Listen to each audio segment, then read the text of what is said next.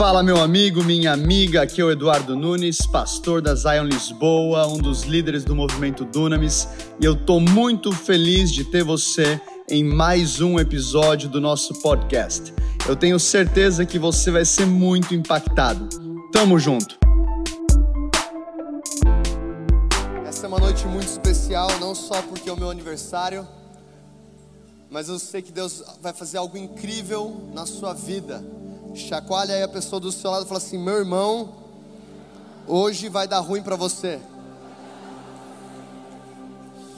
Eu sinto que no final desse culto, o Senhor vai começar a curar pessoas, libertar pessoas. Eu queria que você abrisse a sua Bíblia, abra a sua Bíblia ou o seu celular, em 1 Pedro, 1 Pedro capítulo 5, versículo 5 e 6. 1 Pedro 5, versículos 5 e 6. Pedro escreve dizendo: Da mesma forma, jovens, sujeitem-se aos mais velhos.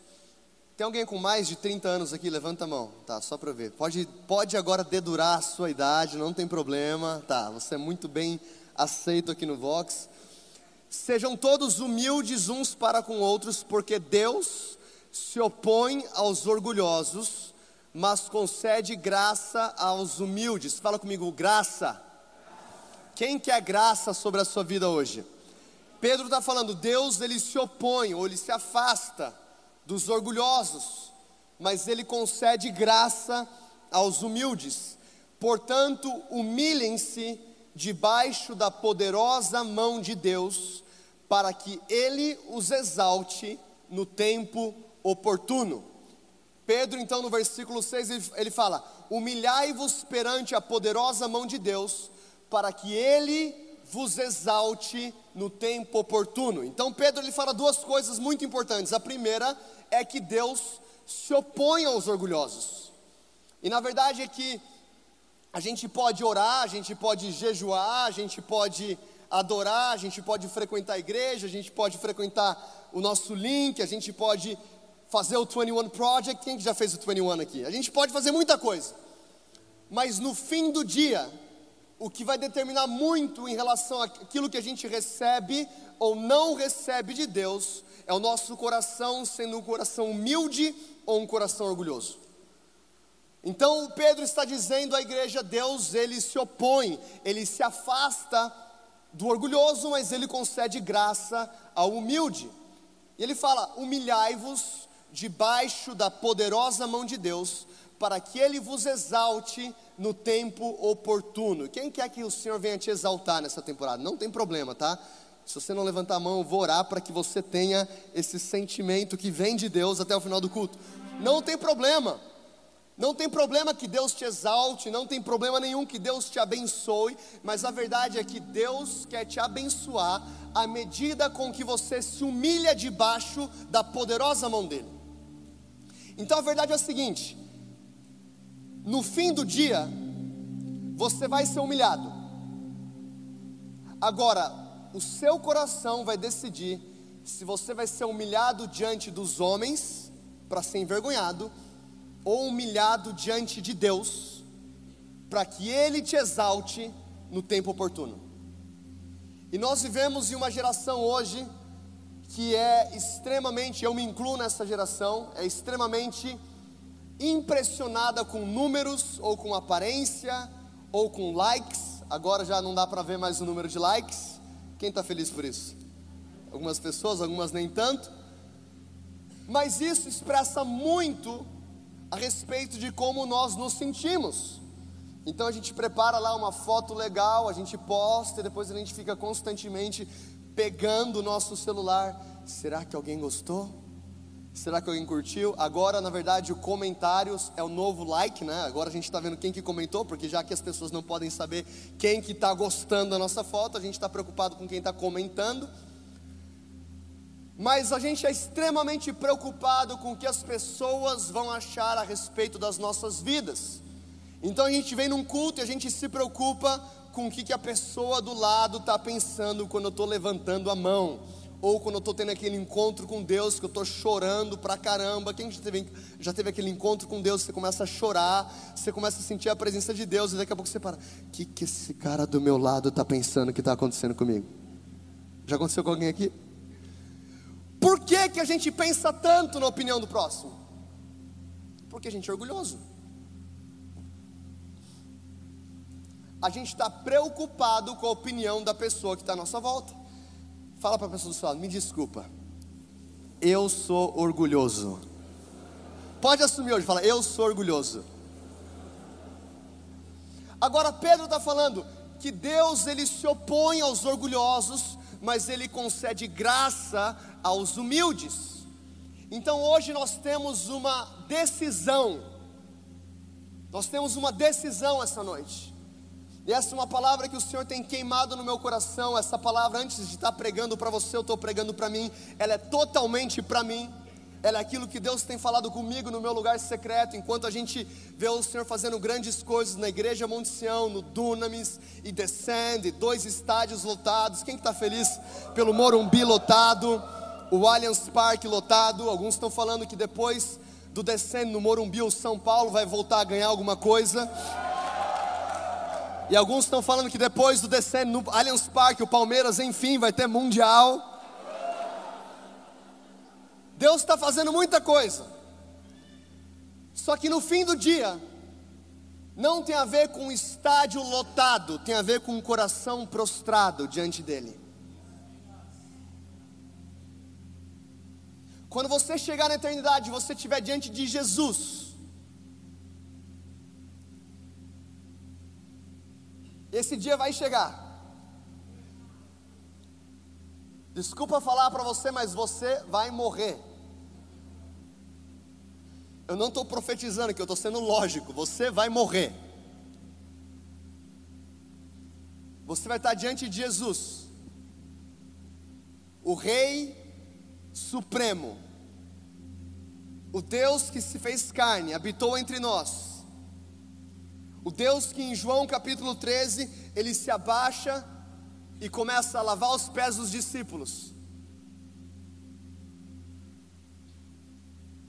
Ele não vai perguntar para você quantos estádios você encheu. Ele vai olhar para o seu coração.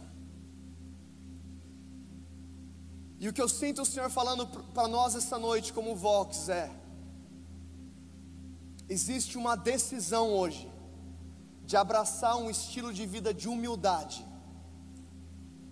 que vai permear os nossos corações e a gente vai caminhar nesse estilo de vida para o resto das nossas vidas.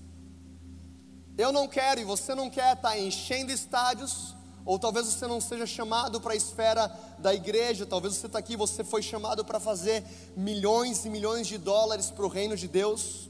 Tem alguém aqui com chamado para negócios, você que vai fazer milhões para o reino de Deus, levanta a mão, tá? Deus te abençoe em nome de Jesus. Não se esqueça dos missionários. Ou talvez você está aqui, você tem um chamado para moda, ou para educação, ou para o governo. Não tem a ver com aquilo que você faz, tem a ver com para quem você está fazendo.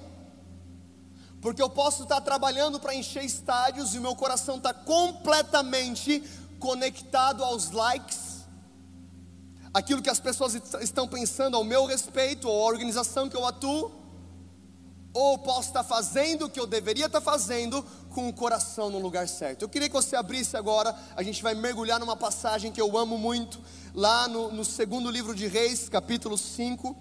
Abra comigo em 2 Reis, capítulo 5.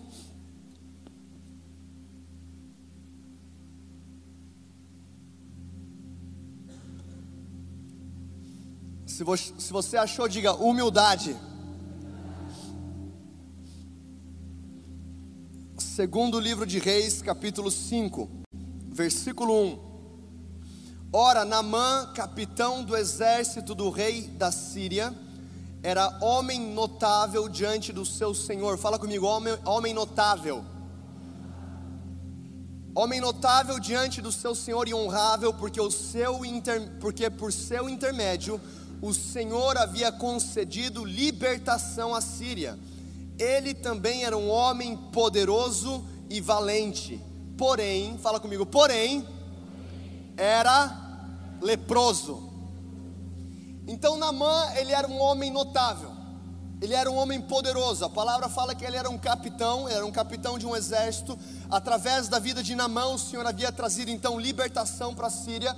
Ele era extremamente conhecido, tinha uma autoridade muito importante, um homem influente. Talvez nos dias de hoje, Namã ia ter, sei lá, os seus 3 milhões de seguidores. Ele era o cara, capitão, poderoso, notável, homem de autoridade, liderava um exército porém, no, final, no finalzinho do versículo 1, porém era leproso. Então, ao mesmo tempo que Namã era um capitão, ele era um general, vestido de uma armadura, comandando um exército, liderando um país em vitórias atrás de vitórias, talvez plantando igrejas, talvez estabelecendo empresas muito bem sucedidas, um homem extremamente bem sucedido aos olhos das pessoas à volta dele, quando ele parava tudo o que ele fazia, ele voltava para sua casa, diante da sua esposa, ele tirava uma armadura, porém era leproso. Debaixo de uma armadura de tantas vitórias, existia um homem leproso. Um homem com uma enfermidade que não tem cura uma enfermidade que começa deixando partes do corpo sensíveis, depois partes do corpo que já não tem mais o tato, depois esses pedaços do corpo começam a cair. Esse homem poderoso tinha lepra. E lá no versículo 2, a palavra fala: E os sírios haviam saído em companhias e haviam trazido cativa da terra de Israel uma criada pequena, e ela servia a esposa de Namã.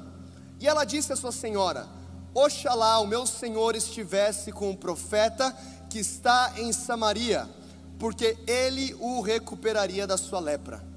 E um entrou e contou ao seu senhor, dizendo: Assim e assim disse a criada, que é da terra de Israel. Fala comigo, Israel. E o rei da Síria disse: Vai lá, vai, e eu enviarei uma carta ao rei de Israel. E ele partiu e levou consigo dez talentos de prata e seis mil pedaços de ouro e dez mudas de vestes. Então o servo de Namã chega até Namã dizendo: A tua criada, aquela que veio de Israel, aquela que foi trazida cativa, disse que se você for para Israel, você vai encontrar um profeta, um homem de Deus, e ele tem a, a solução para a sua enfermidade. Agora para para pensar no seguinte: no poder dessa criada, a palavra fala que ela foi levada como criança para a casa de Naamã. Ela era uma serva israelita que foi levada para Naamã. Naamã era o capitão do exército, provavelmente ele atuou então na, na vinda dessa menina até a casa dele. E essa menina, na casa de Naamã, ela tinha duas opções. Ou ela ficava extremamente amargurada e ferida com aquilo que havia acontecido com a vida dela, ela deixa Israel como uma escrava e agora está servindo na casa de um general. E nessa posição de ferida, amargurada, ela poderia desejar todo tipo de mal para aquele general. Agora, diante de uma dor tão profunda, ela vira então para a mulher do general na mãe e fala assim: Na minha terra tem um homem que, se o teu marido Namã for encontrar, ele tem resposta para você. Se você quiser viver uma vida de humildade, e se você quiser viver o melhor de Deus para você, você não pode guardar ofensa. Você não pode guardar ofensa. Você não pode guardar amargura. Amargura é como uma pequena semente plantada pelo inimigo no meu coração, no seu coração, que quando cultivada, ela não só destrói minha vida, como destrói todos à minha volta. É o que a palavra fala em Hebreus capítulo 12. Não permita com que nenhuma raiz de amargura brote no seu coração, contaminando a muitos. Você deve estar pensando assim: essa palavra é o aniversário do cara e o cara está trazendo uma palavra dura dessa. Lembra, essa palavra é para mim. essa palavra é para você. Essa palavra não é para o teu amigo. Sabe quando você está ouvindo uma palavra dura e você fala assim: Eu queria que Fulano estivesse aqui hoje. Essa palavra é para você.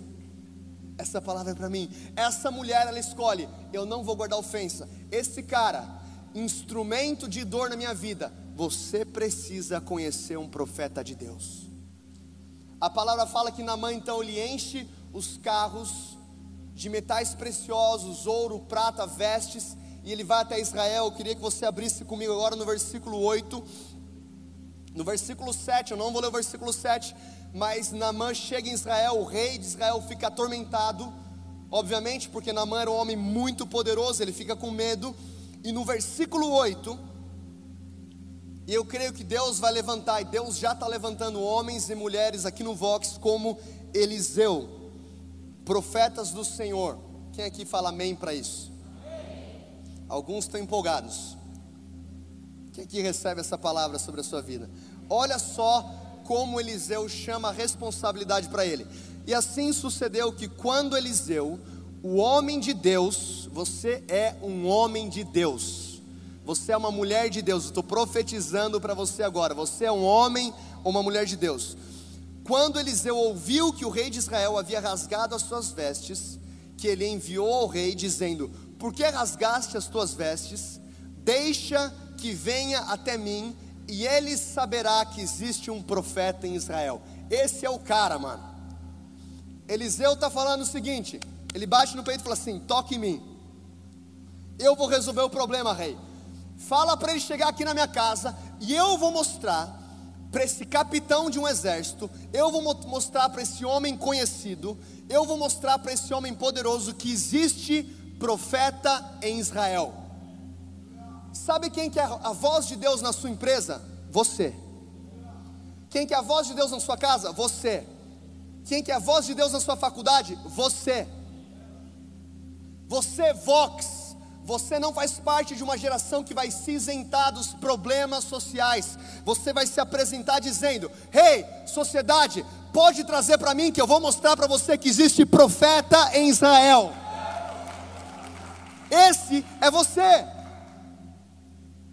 Esse aqui é o comportamento de Eliseu. Ele não fica com medo da opinião alheia, ele não fica com medo do exército, ele não fica com medo do poderio militar de Namã. Ele fala assim: manda trazer.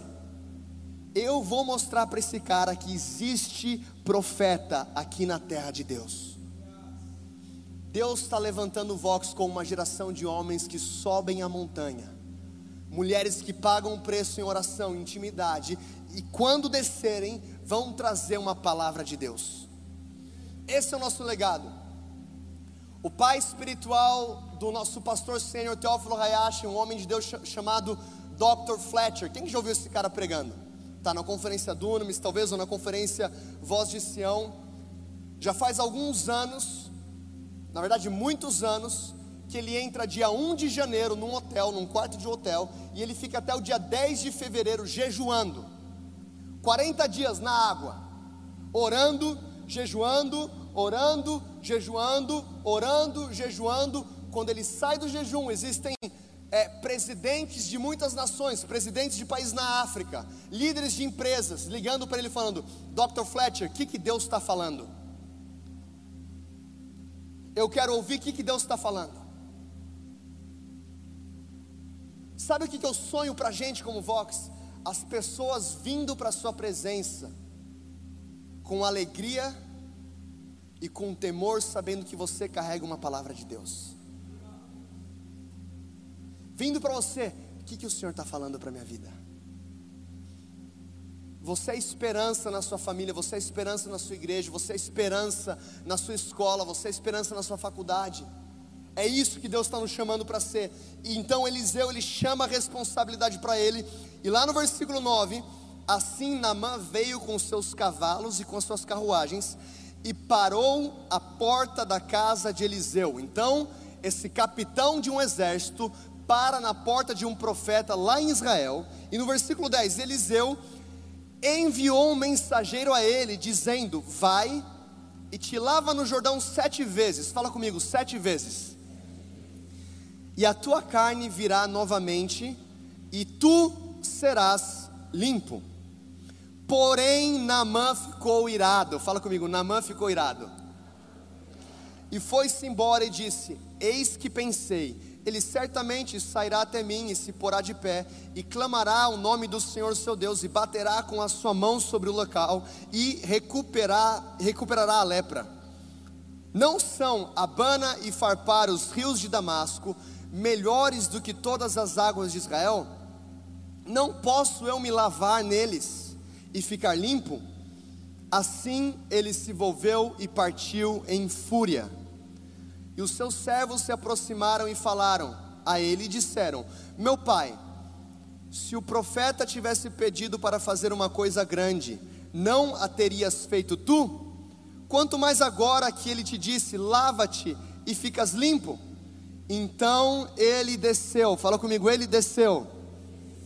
Então ele desceu e mergulhou sete vezes no Jordão, segundo o dizer do homem de Deus, e a sua carne retornou como a carne de uma pequena criança, e ele foi limpo. Aleluia. Estou ficando pentecostal aqui. Então esse general ele para na porta de Eliseu. Ele tem uma carruagem, ele tem cavalos, ele tem um exército, e talvez ele está esperando. Esse cara vai reconhecer a autoridade que está sobre a minha vida. Esse cara já deve ter bisbilhotado o meu Instagram e visto que existem 3 milhões de pessoas que me seguem. Eu não sou pouca coisa. O que, que Eliseu faz? Manda o servo. Vai lá. Fala para aquele cara lá, esqueci o nome dele, fala para ele mergulhar sete vezes no Rio Jordão. O servo vai. O seu, qual que é o seu nome mesmo? Namã. O seu Namã, o profeta Eliseu está um pouco ocupado, mas ele falou para o Senhor dar um mergulho sete vezes ali no Rio Jordão. A palavra fala que Namã ficou irado. Muitas vezes que eu e você ficamos irado, na verdade é o nosso orgulho gritando. Ele fica irado. A palavra fala que ele fica furioso. Ele vai embora, ele começa a ir embora, os servos vão atrás de Namã. Namã, se o profeta não falasse para você algo difícil, você não faria? Quanto mais você descer ao rio sete vezes? Ah, não são os rios da Síria muito melhores? Eu já fui para Israel uma vez. Ano passado a gente foi, o governo de Israel pagou a viagem para alguns pastores do Brasil, pastores abaixo de 30 anos. A gente foi para Israel. Eu estive no Rio Jordão. É um rio extremamente escuro, barrento, não é o rio mais apetitoso de você entrar. Quem aqui já esteve em Israel e já viu o Rio Jordão? Tá, não é verdade? Esse general está diante daquele rio dizendo: Esse aqui é o método. Eu sou leproso, existem rios muito mais limpos na minha terra. Eu estou com a carruagem cheia de dinheiro, de ouro, de prata e esse cara, ele nem me recebe. Eu achei que ele ia colocar a mão sobre a enfermidade e falar: cheio, aleluia.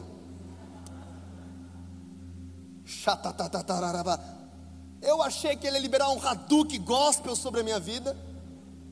Ou achei que Eliseu ia tirar o paletó dele, ia passar sobre a lepra, a lepra ia sair junto com o paletó. Eu achei que Eliseu ia juntar é, os profetas ali da terra e fazer um fire tunnel ele nem me recebe. Namã está no alto da sua posição, dizendo: Esse cara não está me honrando, ele nem me recebe.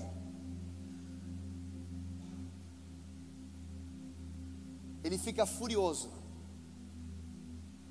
Quantas vezes eu e você ficamos furiosos quando a estratégia do mover de Deus na nossa vida é diferente do que aquilo que a gente gostaria que fosse? Deus, eu queria que fosse assim. Deus, eu queria que fosse um Hadouken. Deus, eu queria que fosse um Fartano. Diante dos meus inimigos, aleluia todos iriam ver como eu sou escolhido pelo Senhor. Qual que é a estratégia? Desce, desce no Jordão, desce, desce, desce, humilhai-vos debaixo da poderosa mão de Deus e Ele vos exaltará no tempo oportuno. Tem muita gente se levantando nos holofates, porque não estavam dispostos a se humilhar diante da poderosa mão de Deus. Desce ao Jordão. Eu não vou descer ao Jordão. Existem rios muito melhores na minha terra. Desce. Humilhai-vos diante da poderosa mão de Deus. Você quer ser levantado por Deus? Se humilhe. Que haja em vós o mesmo sentimento que houve em Cristo. A gente quer o ministério de Cristo, os milagres de Cristo, as portas abertas de Cristo, ressuscitar os mortos como obras maiores, glória a Deus. Quando a gente fala obras maiores, está todo mundo gritando. Que haja em vós, Filipenses capítulo 2, o mesmo sentimento que houve em Cristo. Volta, vem comigo para Filipenses capítulo 2. Paulo está falando à igreja.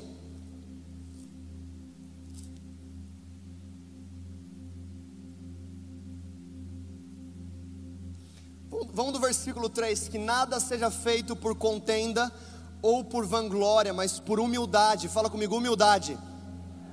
Mas por humildade de espírito, cada um considere os outros melhores do que a si mesmo. Vira para a pessoa do seu lado e fala assim: Você é muito melhor do que eu. Fala assim, mas muito melhor. Fala, muito, muito, muito melhor.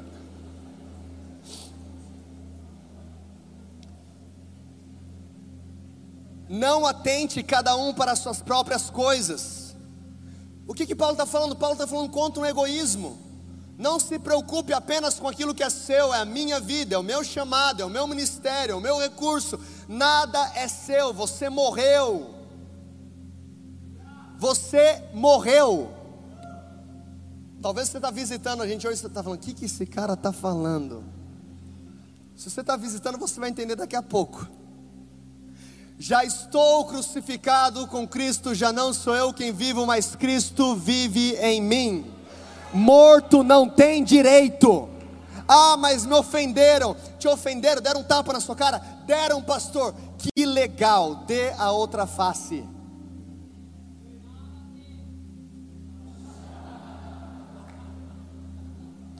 Ah, mas o meu líder não me cumprimentou. Glória a Deus que não te cumprimentou. É uma oportunidade de você ser mais parecido com Jesus. Ah, mas não estão aqui reconhecendo o meu chamado. Glória a Deus, você só precisa de uma pessoa reconhecendo o seu chamado, é aquele que te criou, é aquele que te chamou, é aquele que, aquele que te elegeu nele antes da fundação do mundo. Não atente para as próprias coisas. Eu lembro, cara, quando eu voltei para Jesus em 2011, já contei esse testemunho algumas vezes, mas o Denis chega para mim, conferência Dunamis, e aquele ano eu era o imã de profecia, todo mundo, você é um grande homem de Deus, você vai pregar nas nações, cara, Deus vai usar a sua voz, eu estava me sentindo, cara, o Benihim. Glória a Deus pela minha vida, Deus, oh Deus, me usa para que o seu nome seja engrandecido. Me usa com poder, autoridade para que o seu nome seja engrandecido. Dudu, eu queria contar com você na conferência Dunamis. Falei, é agora. Como diria o Milton Leite, é agora eu vou se consagrar. É o meu momento. Nasci para um tempo como esse, glória a Deus. Falei, Denis, eu vou orar. Fiz aquela cara de espiritual, eu vou orar. E se Deus falar comigo, conta comigo, cara. Voltei para casa, falei, é agora. No outro dia liguei para ele, Denis, estava orando aqui, cara. Conta comigo. Dudu, que bom, cara. Eu preciso muito de alguém para liderar o Shabakoff. Aparta-te de mim, Satanás, tu que és pedra de tropeço. Eu não falei isso, eu pensei, né? O que, que você fala? Conta comigo, eu estou aqui para servir. O meu coração é para servir, independente do que for. Eu lembro, cara, aquela conferência Dunamis, milhares de jovens debaixo da presença de Deus, chorando, clamando a presença de Deus, e eu estava lá fora na cantina, colocando o coração e tirando o coração, colocando o coração e tirando o coração. Revoltado, furioso. Namã ficou furioso. Sabia que orgulho pode me roubar do rio do fluir de Deus na minha vida? Eliseu fala: é só você mergulhar dessas sete vezes, é rapidinho, não precisa fazer passo de mágica, não precisa pagar. Eu sei que você trouxe muito dinheiro, não precisa, é só mergulhar. Ficou furioso. Eu estava lá naquela cantina, eu acho que esse aqui não é o meu lugar. Aqui ninguém reconhece o chamado de Deus na minha vida. Ah, se os meus líderes entendessem essas palavras proféticas que eu tenho recebido. Quando de repente o Espírito Santo sussurra para mim: Sabe por que eu levantei Davi? O mesmo coração que ele tinha no campo, cuidando de ovelhas quando ninguém via, ele manteve no palácio, governando sobre uma nação. Não tem a ver com aquilo que você está fazendo, tem a ver com para quem você está fazendo. Você é um voluntário aqui, quem é voluntário? Fica de pé, você que é voluntário, Vox. O que você está fazendo é para Jesus, é espiritual. A gente precisa de cada um de vocês, o reino precisa de vocês. Enquanto vocês estão servindo, vocês estão agradando o Criador. Nós te amamos, nós te amamos, e nada disso seria possível sem vocês. Vamos dar uma salva de palmas para essa galera. Nós amamos vocês.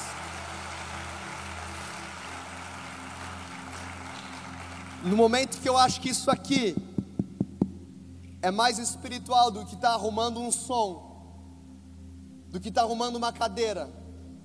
Se eu acho que isso aqui, ou liderar louvor, é mais espiritual do que qualquer outra coisa que está acontecendo, é porque eu ainda não entendi cristianismo.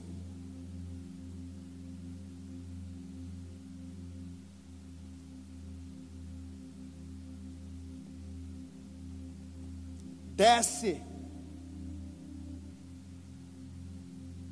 No meio de todas as vitórias da sua vida, desce. No meio de todas as conquistas do seu ministério, não se esqueça de onde Jesus te tirou. No meio de tudo aquilo que Deus estiver fazendo na sua vida, Entenda que você é apenas o instrumento, Ele é o Alfa e o Ômega, o princípio e o fim, tem tudo a ver com Ele.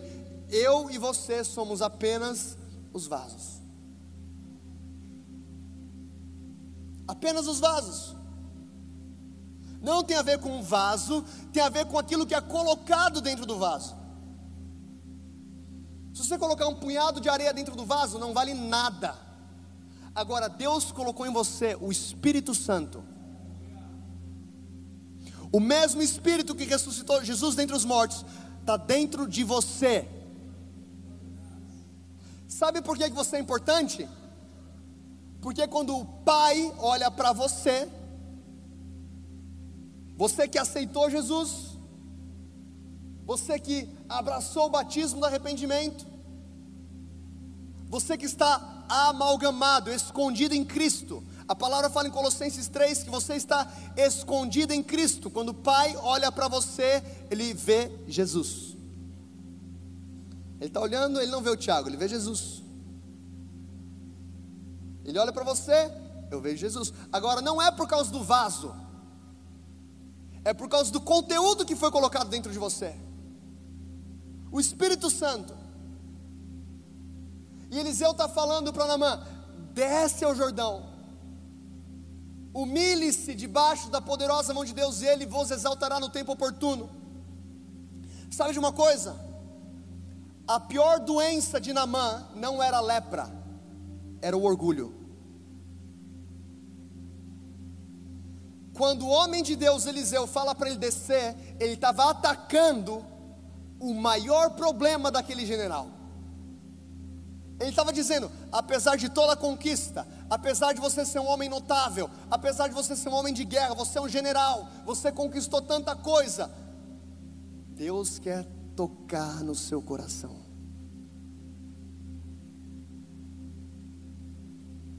Nessa família aqui, não importa quem você é, diante da presença dEle, nós somos todos iguais. Você pode ter aceitado Jesus hoje, ou você pode ter 20 anos de igreja, somos todos iguais. Desce. Eu sinto o Senhor falando para nós, como Vox, como uma geração que vai mudar o mundo. Abraça esse estilo de vida de humildade, onde você vai estar constantemente descendo. E Namã entende, cara, eu cheguei até aqui, os rios da minha terra são melhores, mas eu vou simplesmente obedecer esse homem de Deus. Ele desce uma vez, ele volta, olha para a pele dele, nada. Desce de novo, volta, nada. Terceira vez, nada. Quarta vez, nada. Quinta vez, nada ah, agora não vou mais me humilhar. Eu já me, eu já me humilhei muito. Eu já pedi muito perdão. Quem já falou isso uma vez? Eu já perdoei tanto. Agora, agora, quem me viu passar pela prova e não me ajudou, agora que me vê na bênção vai se arrepender. Nada. Namã, o homem de Deus falou sete vezes. Sexta vez, nada. Sabe qual que é o meu problema? O seu problema, o nosso problema como uma geração imediatista, a gente para na sexta vez. Não aconteceu nada. Continuo indo na igreja, nada aconteceu. Continuo me abrindo para os meus líderes, nada aconteceu. Eu continuo batalhando com esse mesmo pecado, eu continuo com o mesmo estilo de vida. Eu não vejo nada acontecendo, você não está vendo nada. Eu te garanto, continua perseverando que o céu vai se abrir sobre a sua vida. Continua acreditando que o céu vai se abrir sobre a sua vida. Você foi a primeira, não aconteceu nada. A segunda, a terceira, a quarta, a quinta. Aquele que começou a boa obra na sua vida é fiel para completar. Ele não é homem para que minte, nem filho do homem para que se arrependa. A pergunta para mim e para você é: será que você vai abraçar esse estilo de vida de humildade? Ou eu vou ser humilde uma oportunidade acreditando que isso vai mudar a minha vida para sempre? E se eu não ver, estou fora.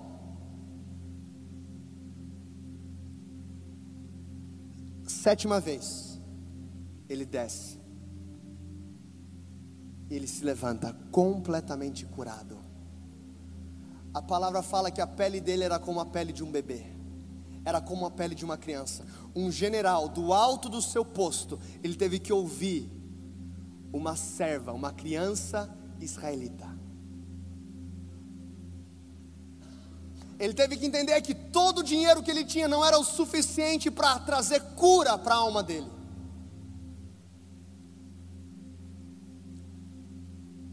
Sabe o que o Senhor está falando para mim e para você? Desce. Eu profetizo, cara, sobre a sua vida, que Deus vai te lançar para as maiores vitórias que a sua família já viu. Deus vai te lançar para grandes vitórias que vão ser expostas diante de toda a nação. Agora não se esqueça, não se esqueça que ninguém derruba um homem prostrado.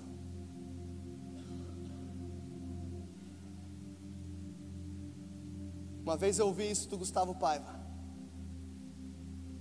Perguntei qual que é o segredo de estar tanto tempo no ministério sem escândalo, nunca cair. E ele fala que um dia ele estava orando no quarto dele. E Deus falou: ajoelha. Ele ajoelhou. Deus ele falou: deita. Ele se deitou no quarto dele. E o Espírito Santo falou: ninguém derruba um homem prostrado.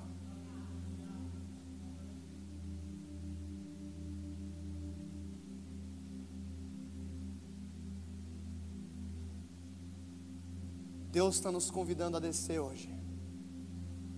Eu quero ler mais uma passagem, ou duas passagens, ou três passagens. Jeremias capítulo 18. Uau. O Espírito Santo está nesse lugar.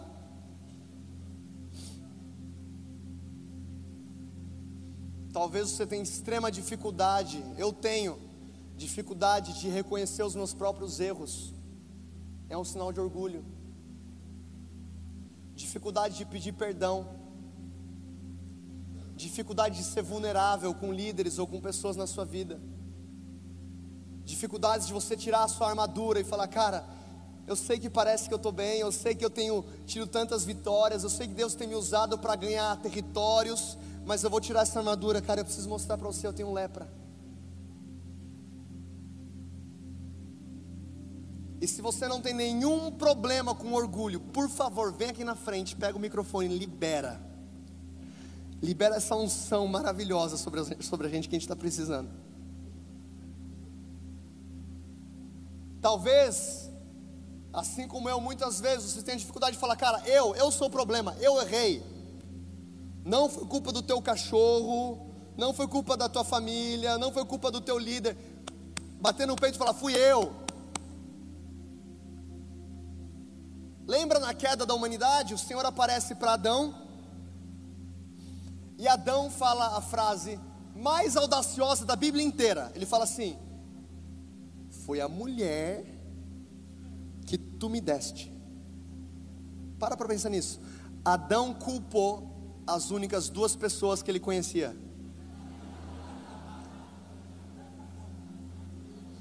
Deus, seguinte, comigo, ha, comigo está tudo bem.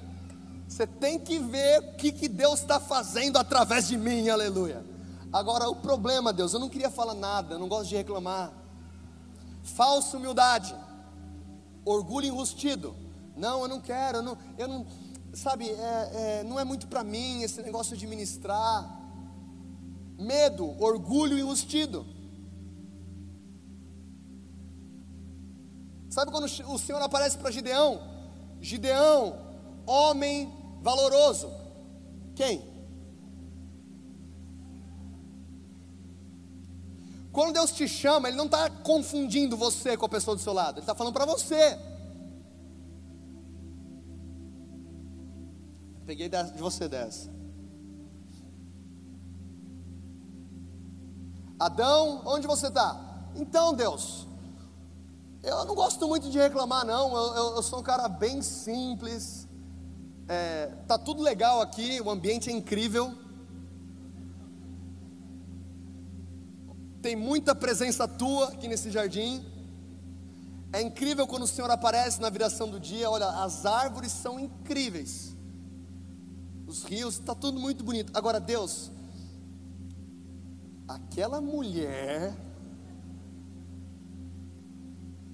que o Senhor me deu, O meu irmão, quando era pequeno, ele falava o seguinte: a culpa é minha e eu coloco em quem eu quiser. Isso é bonitinho quando você é criança. O problema é quando tem jovem, adulto vivendo desse jeito.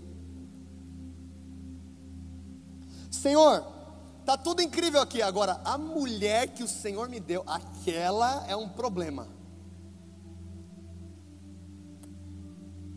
Para para começar a investigar o seu coração se o problema das pessoas à sua volta é porque elas estão em volta de você.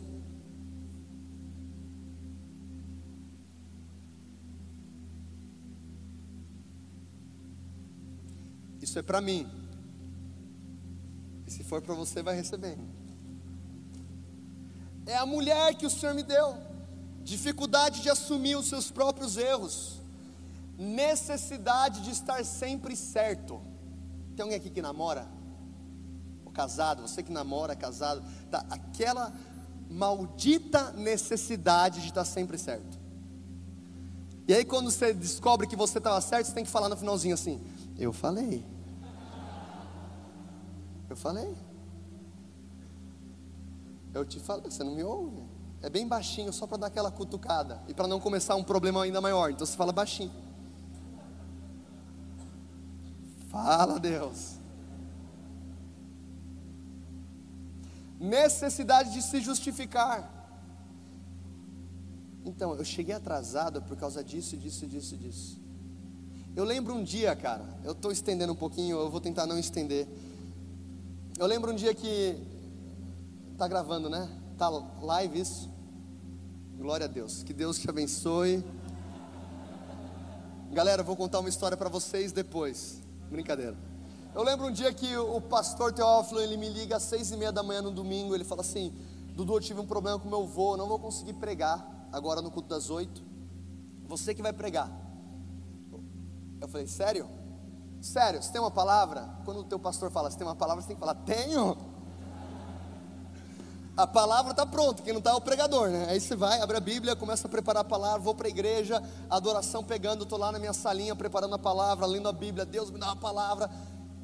Aos 45 da adoração eu subo, prego, estou descendo, nossa, Deus me usou, glória a Deus. Cara, olha, salvei a pele da igreja hoje, viu galera? O pastor, aquele sentimento, sabe aquele sentimento quando você, tipo, cara, eu já mandei bem algumas vezes, mas hoje foi especial. Porque, galera, teve o um contexto, deixa eu contar aqui para vocês. O pastor não ia chegar, ele me ligou às seis e meia da manhã. Preguei ontem no Vox uma outra mensagem. Aí tive que preparar uma outra mensagem rapidinho, mas assim, foi o que eu consegui fazer. Espero que vocês tenham sido abençoados.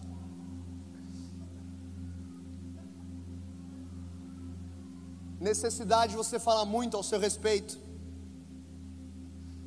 Alguém conta um testemunho para você, cara, glória a Deus, mas você tem que ouvir esse. Ouve esse que aconteceu semana. O seu foi o que? Dez dias atrás?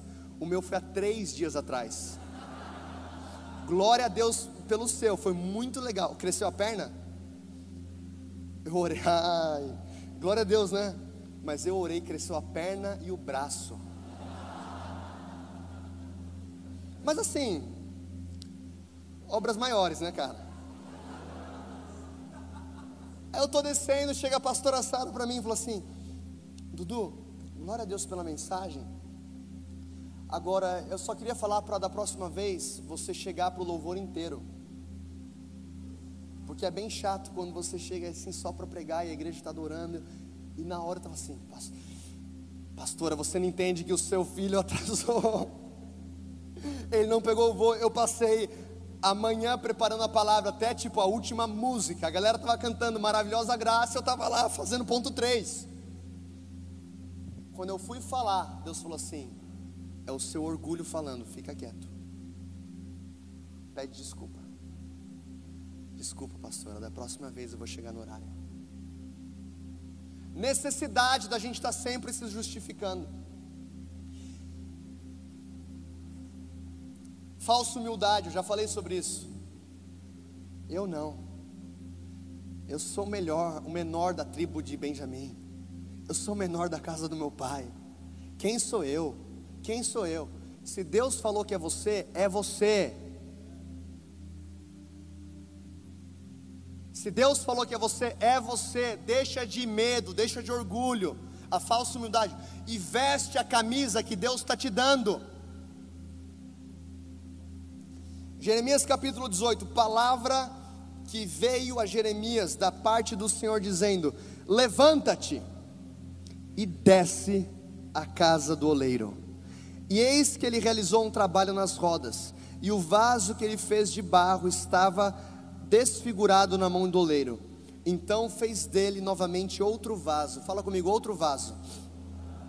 Outro vaso, como pareceu bem ao oleiro fazê-lo.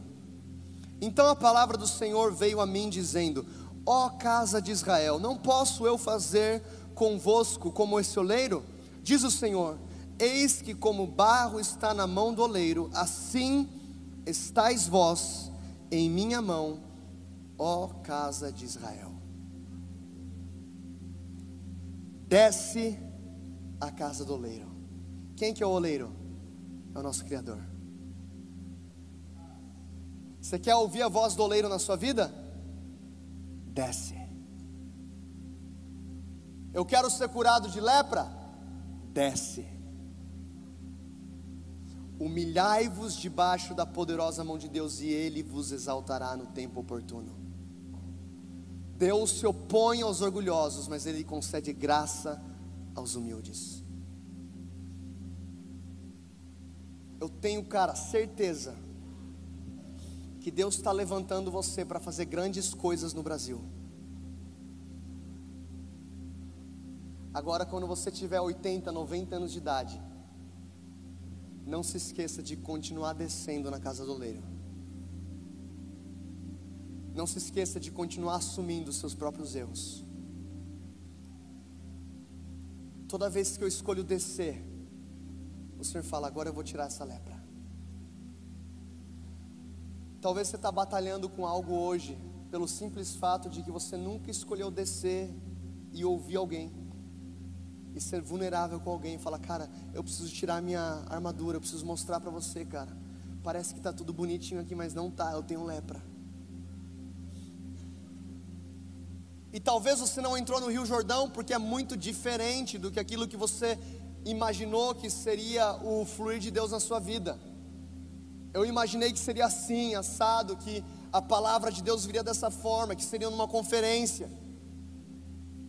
É o Jordão, é lá embaixo, ninguém está vendo. E se você for fiel nas batalhas privadas, Deus te dá autoridade para você lutar publicamente. Por que, que Davi se levanta para lutar contra Golias? Porque ele fala: quando o leão e o urso atacaram as ovelhas do meu pai, eu destruí. O que, que ele está falando? Eu fui fiel nas batalhas privadas. Pode me colocar numa pública. Deus quer te dar autoridade nesse tempo. E agora eu quero terminar com Filipenses 2, porque eu pulei Filipenses 2, não sei porquê. A banda pode subir?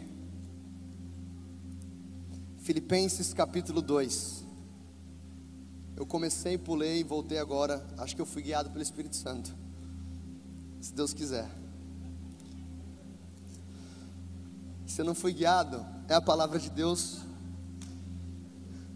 Eu vou ler a palavra de Deus, é a palavra de Deus, é a palavra de Deus. Ela não volta vazia. E outra coisa, eu estou com o microfone na mão, você tem que ouvir.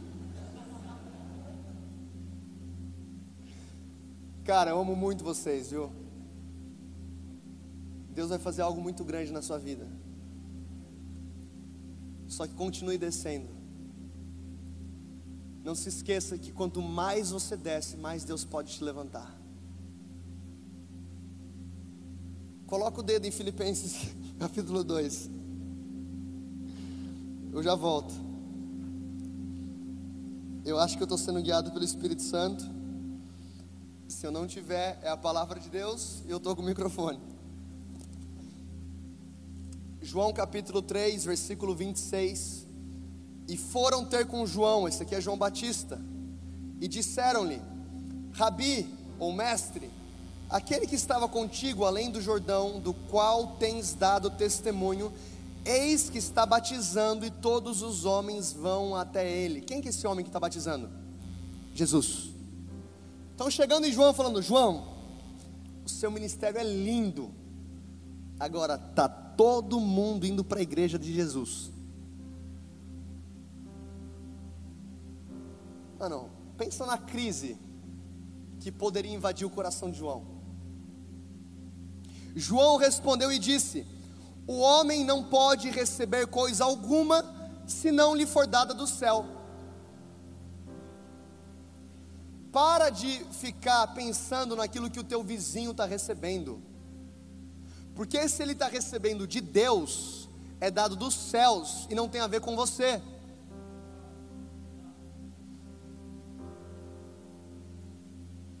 Sabe quando Jesus começa a falar para Pedro da morte dele, lá em João capítulo 21, e aí Pedro está ouvindo e de repente ele vira para Jesus e fala assim: Jesus, e quanto a ele?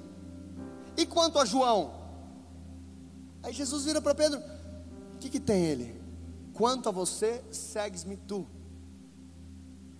Quando eu deixo o orgulho crescer no meu coração, eu vou sempre querer comparar aquilo que Deus está fazendo comigo com aquilo que Deus está fazendo no vizinho. E quando eu entro nesse estilo de vida de comparação, eu não consigo viver a plenitude daquilo que Deus quer fazer na minha vida. O homem não pode receber coisa alguma se não for dada dos céus. Vós mesmos me sois testemunhas de que eu disse: Eu não sou Cristo. João está falando: Eu não sou Cristo, mas sou enviado adiante dele. Ou seja, João entende a identidade dele. Eu não sou Messias, eu não sou Salvador, eu não sou ungido, eu sou apenas um mensageiro. Você é apenas um mensageiro. Aquele que tem a noiva é o noivo, mas o amigo do noivo que está presente e o ouve alegra-se muito com a voz do noivo. Essa minha alegria está cumprida. O que, que João está falando? A igreja de Jesus está enchendo e eu estou feliz. Eu sou só amigo do noivo. Não tem a ver comigo, galera. O meu papel está se cumprindo. É isso que João está falando. Agora tem a ver com ele. Eis o Cordeiro de Deus que tira o pecado do mundo. Jesus, João está passando agora o bastão para Jesus. E ele disse: Ele deve crescer, mas eu devo diminuir. Convém que ele cresça e que eu diminua. Convém que ele cresça na minha vida e eu diminua. Convém que ele cresça na sua vida e você diminua. É isso que João Batista está fazendo. Ele está dizendo: Eu sou só amigo do noivo. O amigo do, do noivo ouve a voz do noivo e se alegra. Agora, sabe o que é mais incrível sobre isso? Quando João Batista estava sendo carregado por Isabel lá no ventre, e Maria sal, salda Isabel, a palavra fala que João Batista, ele é cheio do Espírito Santo desde o ventre, ele treme, ele chacoalha no ventre de Isabel. O que, que ele fala aqui? O amigo do noivo alegra-se com a voz do noivo. A mesma convicção que ele tinha no começo, ele manteve no final. Não esqueça da convicção que Deus te deu no primeiro dia que Ele te amou. Não fique tão grande, tão inflado, ao ponto de você esquecer que você é apenas o amigo do noivo. Qual que é o maior sinal disso? Quando você consegue celebrar os romperes das pessoas à sua volta. Você está orando por um carro há anos, e o cara da sua, da sua direita fala assim: Olha, eu preciso te contar um testemunho. Essa semana eu ganhei um carro, o carro é exatamente igual aquele carro que você queria. Você vai olhar para ele e falar assim: glória a Deus.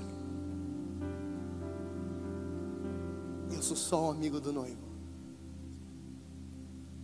Filipenses capítulo 2. Agora a gente vai terminar de verdade. Não atente cada um para as suas próprias coisas, mas cada qual também para as coisas dos outros. Que haja em vós o mesmo sentimento que houve também em Cristo Jesus, que sendo em forma de Deus, não teve por usurpação ser igual a Deus, mas se fez sem reputação, tomando sobre si a forma de um servo, fazendo-se semelhante aos homens, e achado na forma de homem, humilhou-se, fala comigo, humilhou-se, humilhou-se a si mesmo, sendo obediente até a morte e a morte de cruz pelo que também Deus o exaltou soberanamente e lhe deu um nome que está acima de todo nome, para que ao nome de Jesus se dobre todo o joelho das coisas nos céus e as coisas da terra e as coisas debaixo da terra, e para que toda língua confesse que Jesus Cristo é o Senhor, para a glória de Deus Pai. Que haja em nós o mesmo sentimento que houve em Cristo que se humilhou, que tomou a forma de um servo. Milhares e milhares de anos depois da cura de Namã, provocada por uma serva que disse: Existe cura lá em Israel. Uma serva que escolheu perdoar, uma serva que escolheu dar outra face. Milhares de anos depois dessa serva, Deus enviou outro servo. E o nome desse servo é Jesus Cristo, que se humilhou, que tomou a forma de um homem. Deus toma, toma a forma de um homem, é como você, eu, no ápice do nosso ministério, escolher se tornar uma formiga. Foi isso que Jesus fez. Ele se humilha até a morte, morte de cruz. E Deus fala: então, agora eu vou te exaltar. O seu nome está acima de todo outro nome. Jesus escolheu descer e foi levantado. Lúcifer quis subir e foi destruído. A matemática do reino é diferente. Humilhai-vos debaixo da poderosa mão de Deus para que Ele te exalte no tempo oportuno. Essa é uma noite onde a gente vai descer a casa do leiro, onde Ele vai pegar você como um vaso, Ele vai falar: ops, caiu. Estava bonito, filho, mas eu vou fazer outro vaso. E toda vez que o oleiro começa a moldar esse vaso, o vaso carrega as mesmas digitais daquele oleiro. Ele quer te tocar hoje. Ele quer deixar as digitais dele em você, mas para isso a gente tem que descer. Hoje, talvez, como Namã, você precisa ser curado, talvez fisicamente, talvez emocionalmente. E Deus está falando: a cura está no Jordão. Não agora um rio fisicamente, é um rio de Ezequiel capítulo 47 que flui do trono. Você quer entrar nesse rio? Desce. Desce a casa do oleiro. Desce ao Jordão. Senhor Espírito Santo, nós honramos a Sua presença aqui nesse lugar. E nesse momento, ó Deus, diante da Tua face, diante da Tua presença, Rei Jesus, nós nos humilhamos debaixo da Sua poderosa mão, para que o Senhor nos exalte no tempo oportuno. Ó Deus, nós pedimos perdão por todo orgulho, por toda falsidade, por todas as vezes que a gente se importa com a nossa reputação, que a gente se importa com números com a nossa imagem. O Senhor se fez sem reputação. O Senhor abriu mão da forma de Deus. O Senhor veio como um homem, como um servo. Que haja em nós hoje, Jesus, o mesmo sentimento que houve no seu coração quando o Senhor foi fiel até a morte morte de cruz. Pai, eu sou Namã Nós somos Namã. E nesse momento nós tiramos a nossa armadura e entramos no seu rio. Se você quer entrar no rio do Senhor, sai do seu lugar e se ajoelha, acha um lugar aqui no altar.